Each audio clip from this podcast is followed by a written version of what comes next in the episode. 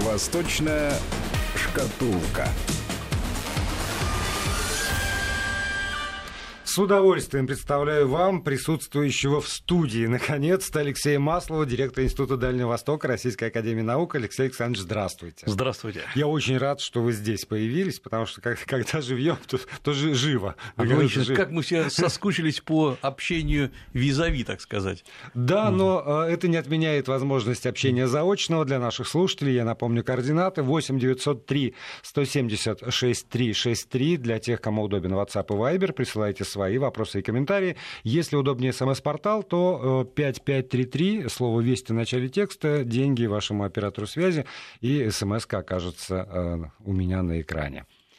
Ну, вот э, самая свежая новость, связанная э, с, с Китайской Народной Республикой.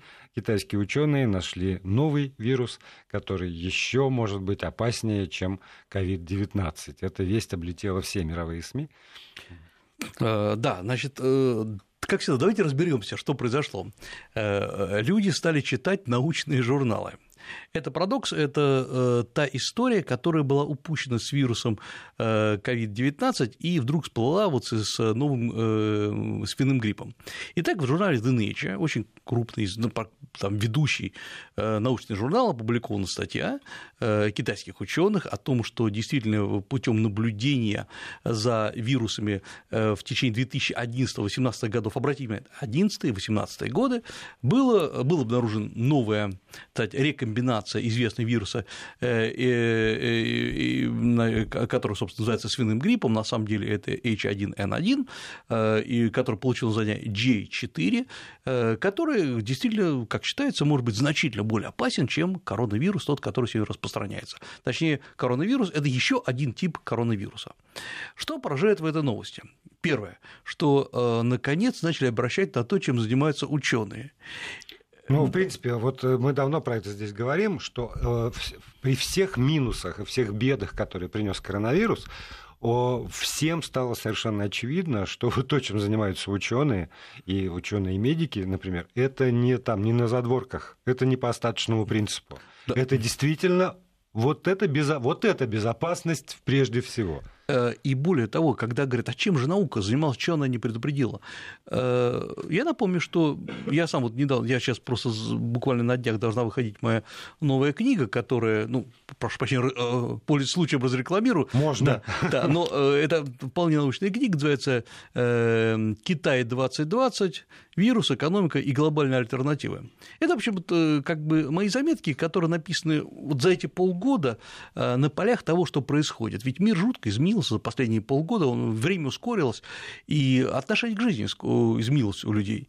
И я с большим интересом почитал статьи в журнале The Nature и журнале Lancet, известный британский медицинский журнал, опубликованные в 2011-2012 годах, где э, группа э, уч... китайских ученых, под руковод... в том числе под руководством Ши Джин Ли, это та замечательная женщина, которая руководит в Сиане э, вот этой вирусной лаборатории, они абсолютно спокойно, без всяких проблем публиковали работы о том, что они сумели рекомбинировать вирусы, собственно, коронавирус, э, который встречается у летучих мышей. Они называют его химерический вирус, вирус химера, то есть это, еще раз напомню, 11 год, в природе он в реальности не существует, он химера. Ну и показывают, да, его можно рекомбинировать. Все это открыто опубликовано.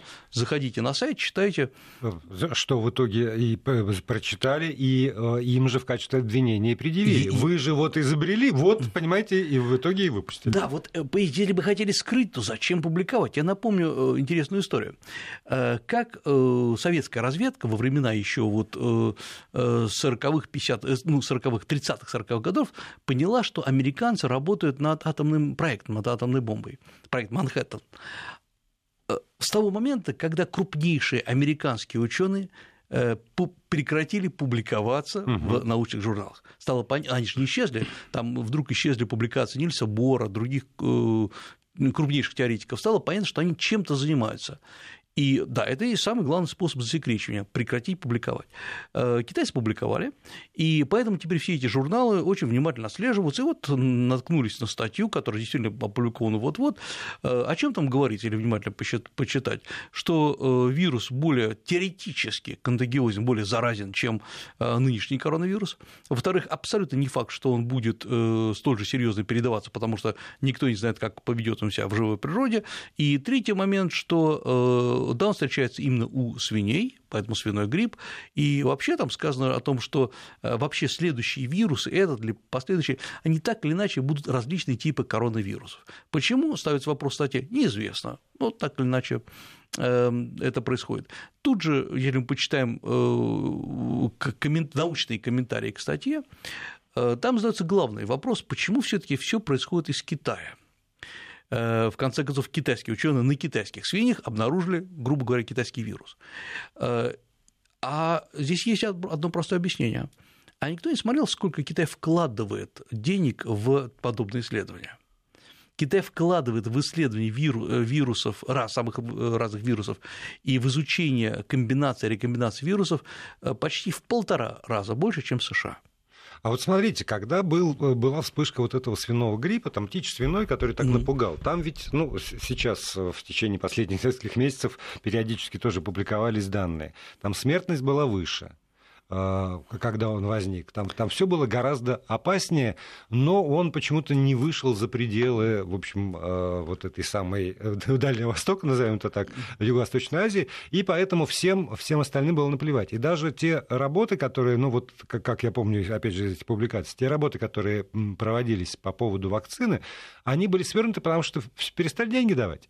Да. Просто во всем мире сказали, его нет, зачем, зачем финансировать? И обрубили просто огромному да. количеству лабораторий э, финансирование по поводу тех исследований, которые тогда велись, и очень может быть, могу я предположить, если бы они продолжались, то к, к этому коронавирусу подошли бы ну, более подготовленными уже, с какой-то наработанной базой хотя бы по поводу вакцин. Эм, Здесь есть одна вещь, которая вообще связана с путями развития науки в Китае или в США или в России. А, во-первых, науку содержать очень дорого. Наука не дает никаких, чаще всего, каких-то прямых ответов. Наука, не, настоящая наука, не устраивает скандала. Ну хорошо, вот если бы э, вы прочитали, не знаю, нынешней ситуации, статью 2011 года о том, что можно создать вирус химеру, ну, ну вот, вот что бы вам дано, мне дано бы. Я не разбираюсь, насколько это открытие, не открытие. Э, поэтому из этого не сделаешь скандал. Это не продаж, строго говоря. Это не, не... британские ученые, которые да, да, да. научились делать из всего поводы. Зато, что, а что можно продать? Вот политическую новость можно продать там США перекрывает угу. Китаю поставки из Китая или поставки в Китай. Ух, как это хорошо звучит, всем страшно. Наука не пугает, настоящая наука. Наука – медленная консервативная организация, она такой должна быть. И вот это и есть изменение нашего мнения. Вот если ничего не случилось, вот в 2011 году ничего не взорвалось. Вирус 2009 года, 8-9 годов, вот SARS, ну да, в Китае заболели там люди, по миру очень мало заболели, но тихо все это сошло на нет.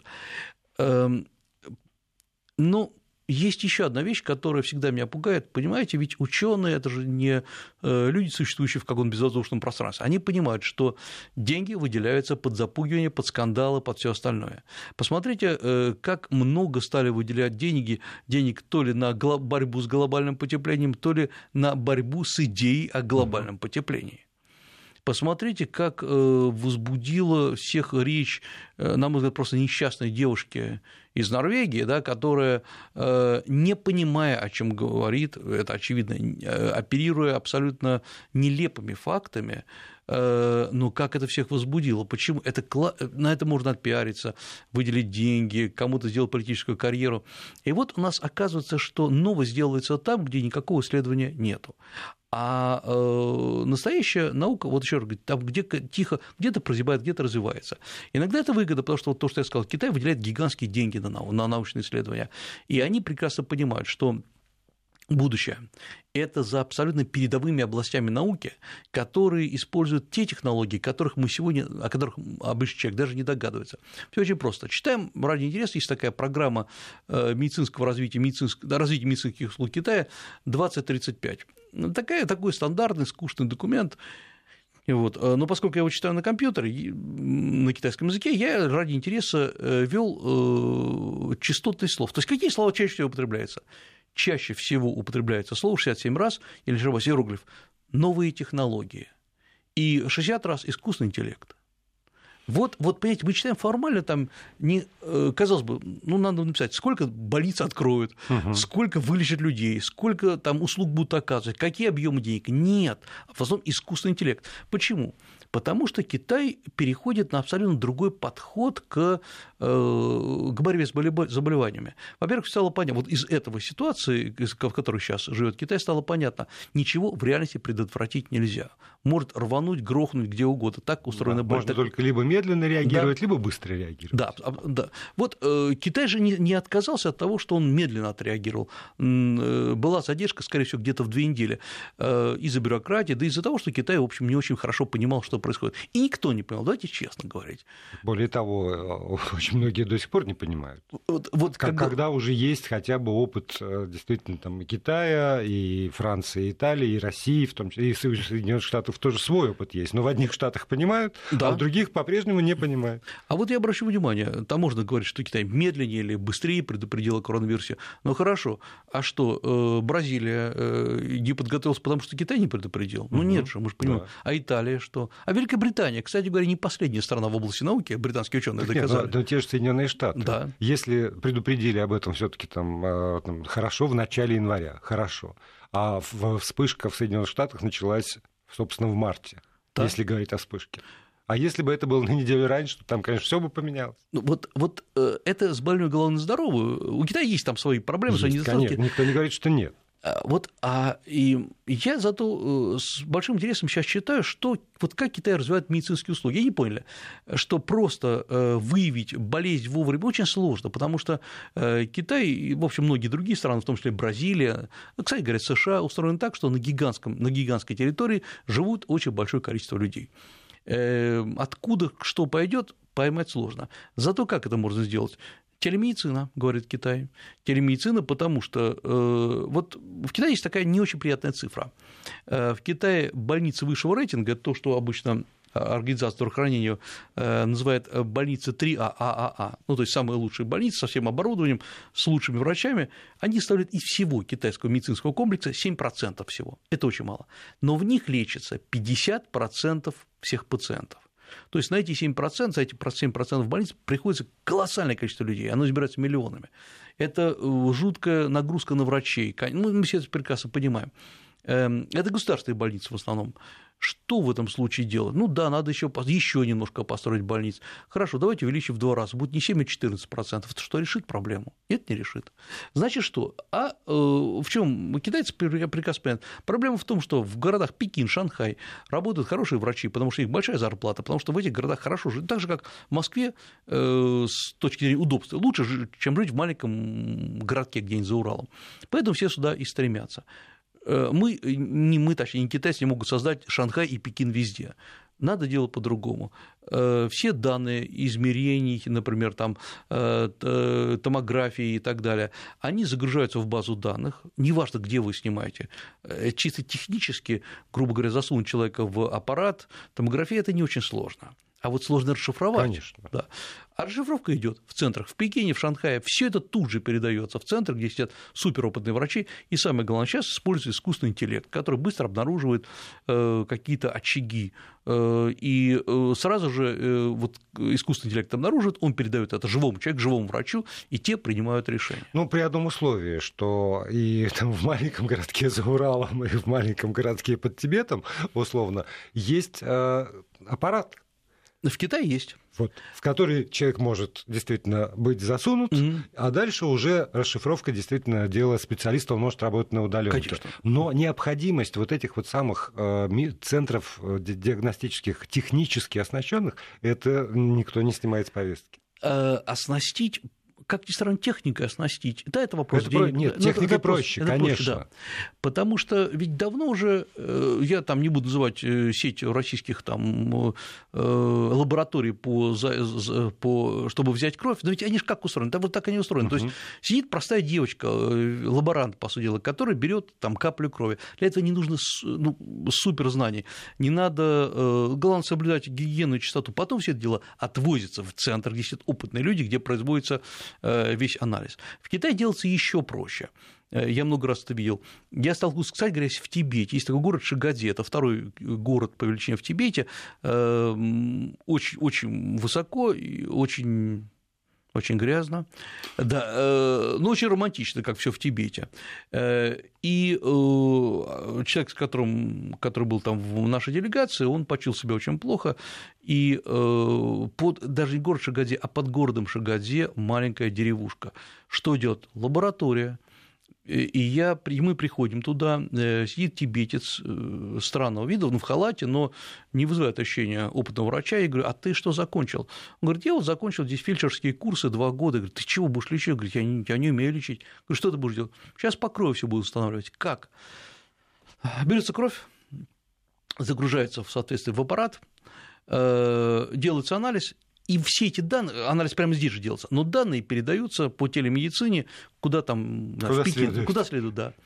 Э, мы сидим, пьем чай. Через 15 минут приходит э, полная расшифровка, и что в этих случаях надо делать.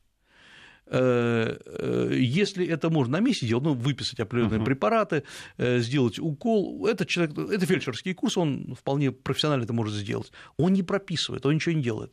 Можно сказать, сказать, ну как же, вот личное общение больного с пациентом, конечно, опытный врач должен это делать, но есть есть город Шигазе, вот там, да. на высоте 4,5 тысячи метров. Да, но с другой стороны, я думаю, что когда приходит ответ, который, видимо, подразумевает ситуацию, когда нельзя доверить манипуляции фельдшеру, тогда этому фельдшеру поступает, значит, э, указание там же. Немедленно вызывайте там скорую, санитарную авиацию, там да. все что угодно, потому что этот случай требует уже там, иного уровня э, лечения.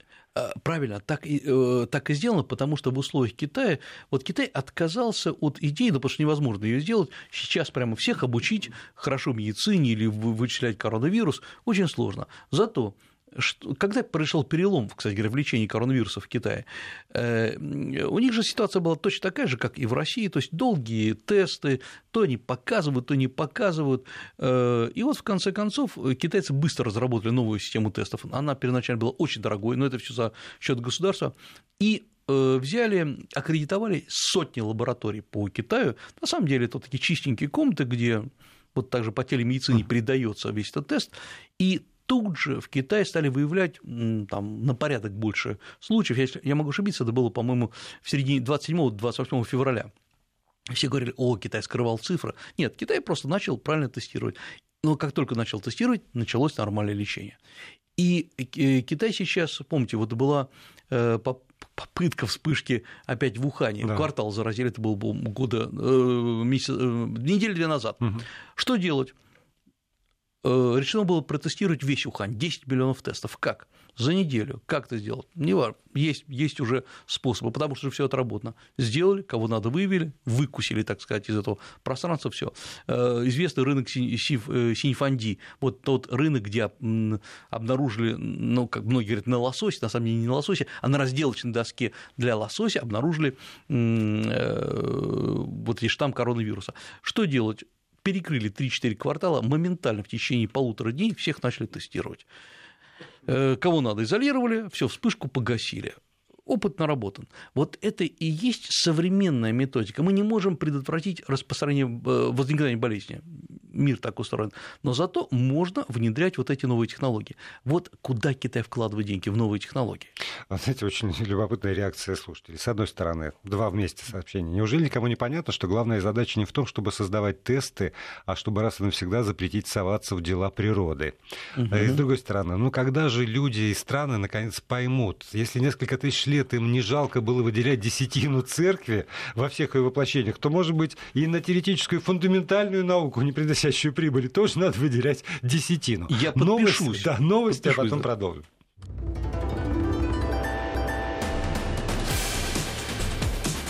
Восточная шкатулка.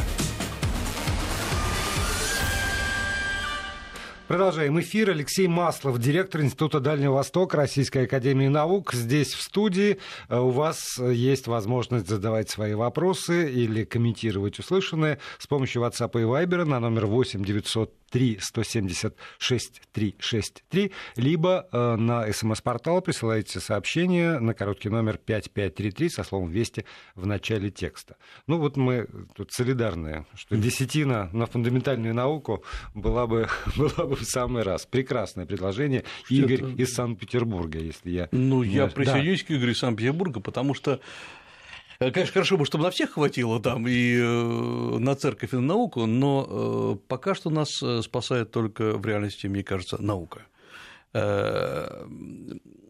Есть одна интересная история. Вот никто не думал, на чьи деньги содержатся храмы в Китае. Вот я поясню. Эм, есть, а, есть, я просто так несколько раз над этим думал. Вы знаете, что количество храмов в Китае, который кажется очень религиозной, очень традиционной страной, очень такой всей мистичной, верующей даосы, буддисты, всякие конфуцианцы, значит, эм, вот этих храмов, я как на весь Китай, в Китае, напомню, больше народ живет, чем в России, в 10 раз практически, значит, количество самых разных э, построек, которые можно э, обозначить как храмы, э, по-моему, в три раза меньше, чем в России. Да. Так они же коммунисты. Э, не так надо. Их и, так их и было меньше. Дело в том, что и монахов в Китае меньше, чем в России, совокупное количество. Думаю, что меньше, чем в Таиланде. Ну, Таиланд, это понятно. Дельчек, если не дурак, то он монах, да. Эм, да потому что э, в Китае, э, тут надо понять, в Китае всегда медицина, она же была частью, да, магической практики, но медицина в Китае очень активно развивалась всегда. И э, Китай очень хорошо лечил своих граждан. Это, может быть, отдельно как-нибудь мы поговорим, почему, э, почему в Китае так много народа. Это отдельный разговор, очень большой. Э, многие говорят, что в Китае там скрывают количество населения. Но есть одна цифра, которая для нас сейчас очень важна. И надо понять, почему Китай предпринимает такие гигантские меры в области медицины. Две цифры, которые надо понимать. К 2030 году четверть населения Китая э, будет э, старше пенсионного возраста, 65 лет. Э, и это не просто, прошу прощения, 60 лет, это я уже про Россию говорю, 60, 60 лет в Китае пенсионного возраста. У них 60. 60 лет, да, да, да. Ну, повысить тому времени. И, ну, конечно, они работают над этим, внимательно следят за опытом других успешных стран. И это первая цифра. Вторая цифра другая. Сейчас в Китае количество заболев... так называемых возрастных смертей от возрастных заболеваний значительно превысило, чем количество смертей от э, вирусных и иных заболеваний. То есть, проще говоря, сердечно-сосудистые, сердечно-сосудистые, да, да. онкология и так далее. И это говорит о том, что люди стали, во-первых, они дольше стали жить, они не успевают умереть от э, другой болезни, да. Это взаимосвязанные моменты, но э, этих людей надо лечить и лечить, это значит, надо выделять деньги. И в Китае, э, как я уже сказал, есть большие э, проблемы, потому что китайцы традиционно, мне кажется, как россияне, больше доверяют государственной медицине, а она дешевле, ну, она точнее бесплатная, она страховая, или она дешевле, если вы даже хотите за плату полечиться, но при этом есть абсолютно блестящие частные клиники, и которые э, в Китае построены, ну, на мой взгляд, лучше, наверное, чем даже в Японии и в, ну, в России потому что их больше. Но как людей переключить на частные клиники? Человек говорит, я не хочу платить. Ну, во-первых, э, есть специальная например, как всегда, все через компьютер делается. Запущена специальная программа, шанхайский, шанхайский стартап ее сделал. Вы делаете простую вещь, вы вводите туда свою болезнь, свою в базу данных болезни, либо если у вас уже есть э, электронный ваш э, бюллетень, ваш, э, ваш электронный диагноз, вы подключаете, они анализируют, и вам тут же высвечивают целый ряд больниц, от государственных до частных, за сколько и где вы можете лечиться. Ведь э, какая проблема у многих россиян? Э, человек говорит, знаете, у меня что-то вот болят глаза, я не пойму, то ли это конъюнктивит, то ли это старческий, вот не знаю, что делать. Вообще, а как можно записаться туда? Надо искать ну, знакомого врача. Во, во, во. Так ведь это же и есть услуга. Вы вводите в Китае свои данные, и вам говорят, вы знаете, именно лучшие специалисты по всем рейтингам, по всему. Вот именно здесь, в этой больнице.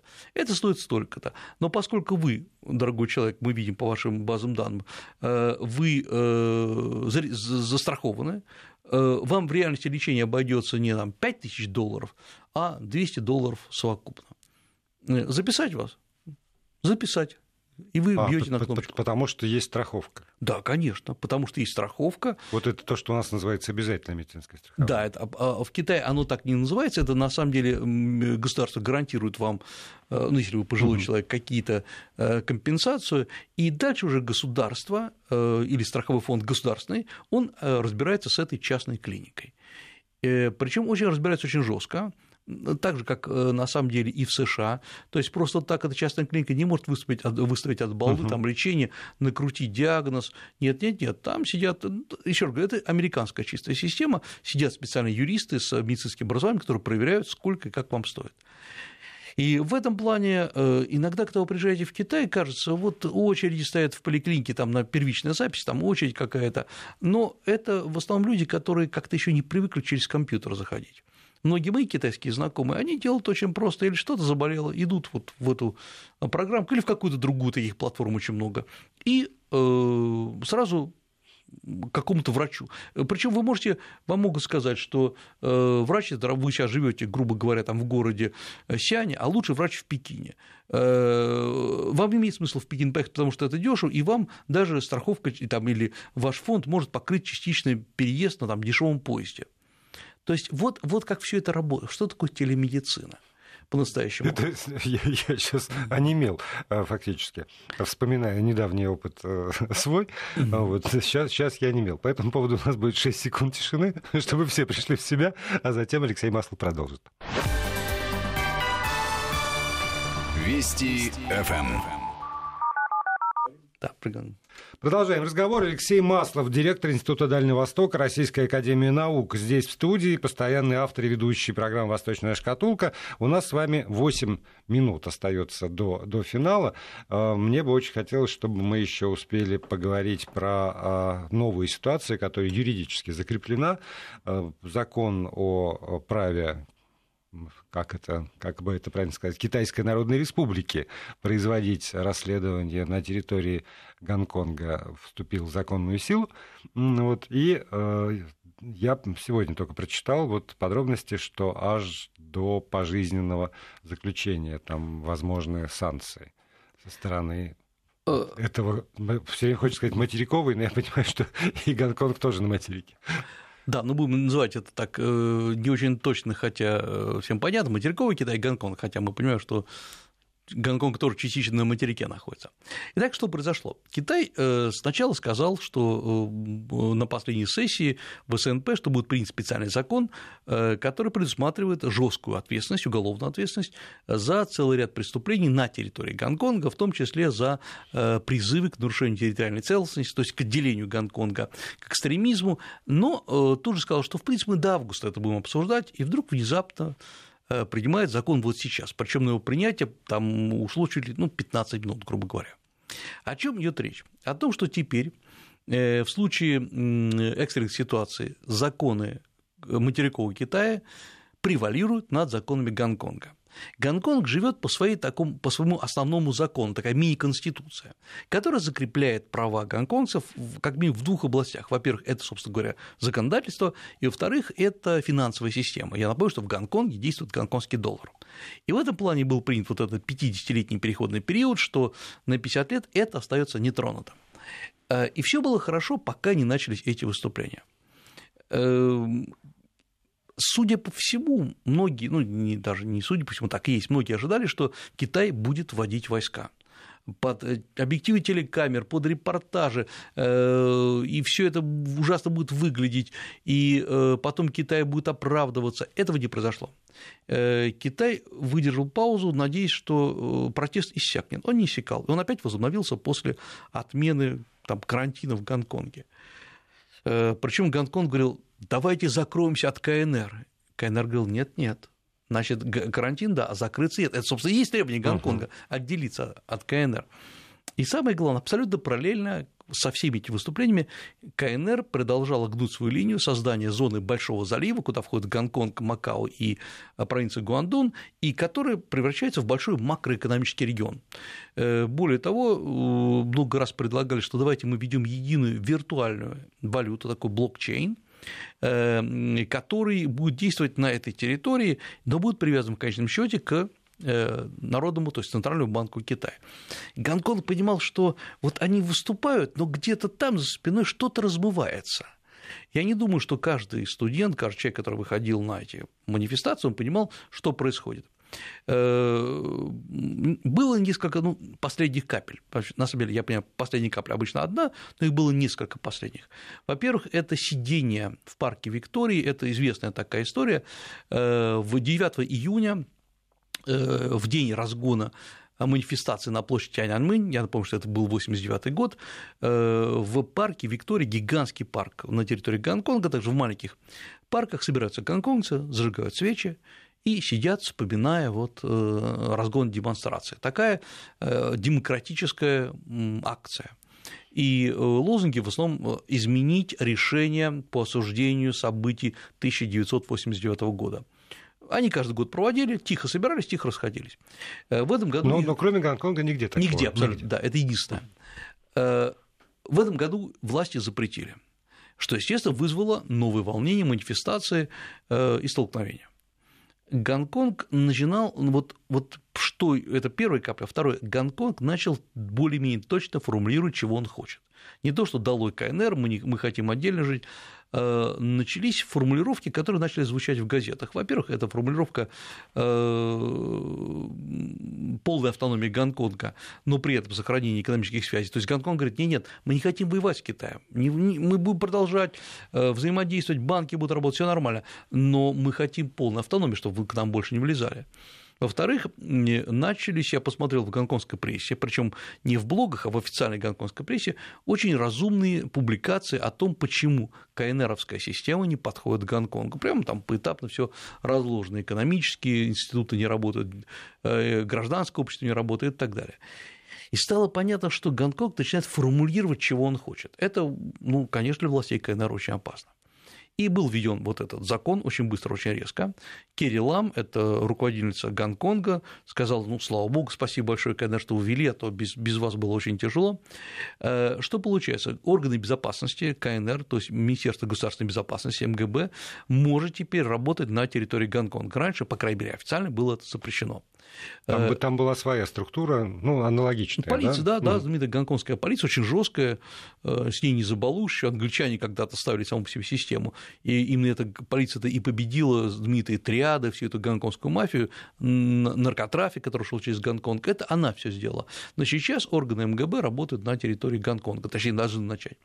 Далее, конечно, за эти нарушения, в том числе за призывы а, отделения, вплоть до пожизненного заключения. Э, а и... за призывы к автономии? То же самое, да, да. да? Там, там все эти четыре преступления, автономия, отделение и так далее. Э, То есть а, любая форма сепаратизма, там мягкая или жесткая. В том, в том числе с привлечением э, иностранцев. То есть КНР понимала, что, конечно, это, это не совсем, не, не, само, не Гонконг самостоятельно в этом деле воюет, но надо было как-то это сформулировать очень точно. Вот, наконец, это все сформулировано. Эм, очевидно, что это э, даст три эффекта, на мой взгляд. Первый эффект, конечно, поднимет новую волну протестов, но точнее она уже поднялась. Тут гадалки, как говорится, не ходи. Второй момент. Для Гонконга наступают тяжелые времена, потому что появляется абсолютно официальный инструмент для того, чтобы людей арестовать. Потому что за что сейчас их арестовали? За э, мародерство, за э, ну, погром. Погром, да. да, разбил витрину. Ну да, штраф, э, потом отпускали. Сейчас это вот просто говоря, вас могли оштрафовать там на ну, 5 тысяч гонконгских долларов на 50 тысяч рублей, грубо говоря, это немало, но все равно. А теперь вас могут до пожизненного. И власти просто сейчас начали показывать, что все это не шутки. И, судя по всему, власти, ну вот уже я знаю, что сегодня там 4 или 5 человек уже задержали именно по этим новым статьям, и э, это может быть э, грубо говоря, козла отпущения. Это вот второй момент, который возникает. Но они могут быть этим фитилем очередным. Могут быть. А с другой стороны, ведь каждый раз, когда происходит, я сам себя спрашиваю, что вот можно сделать? Э, казалось бы, ну, самое простое – дать Гонконгу, э, продлить его срок там, на 100 лет вперед или на 50 лет вперед, я имею в виду продлить эту автономию. Но это будет получаться, что власти подали назад. И это будет отложенная проблема в любом случае. Конечно. Но у нас с вами будет возможность поговорить об этом в следующий раз. Алексей Маслов, директор Института Дальнего Востока Российской Академии Наук, с нами. Спасибо большое. Спасибо.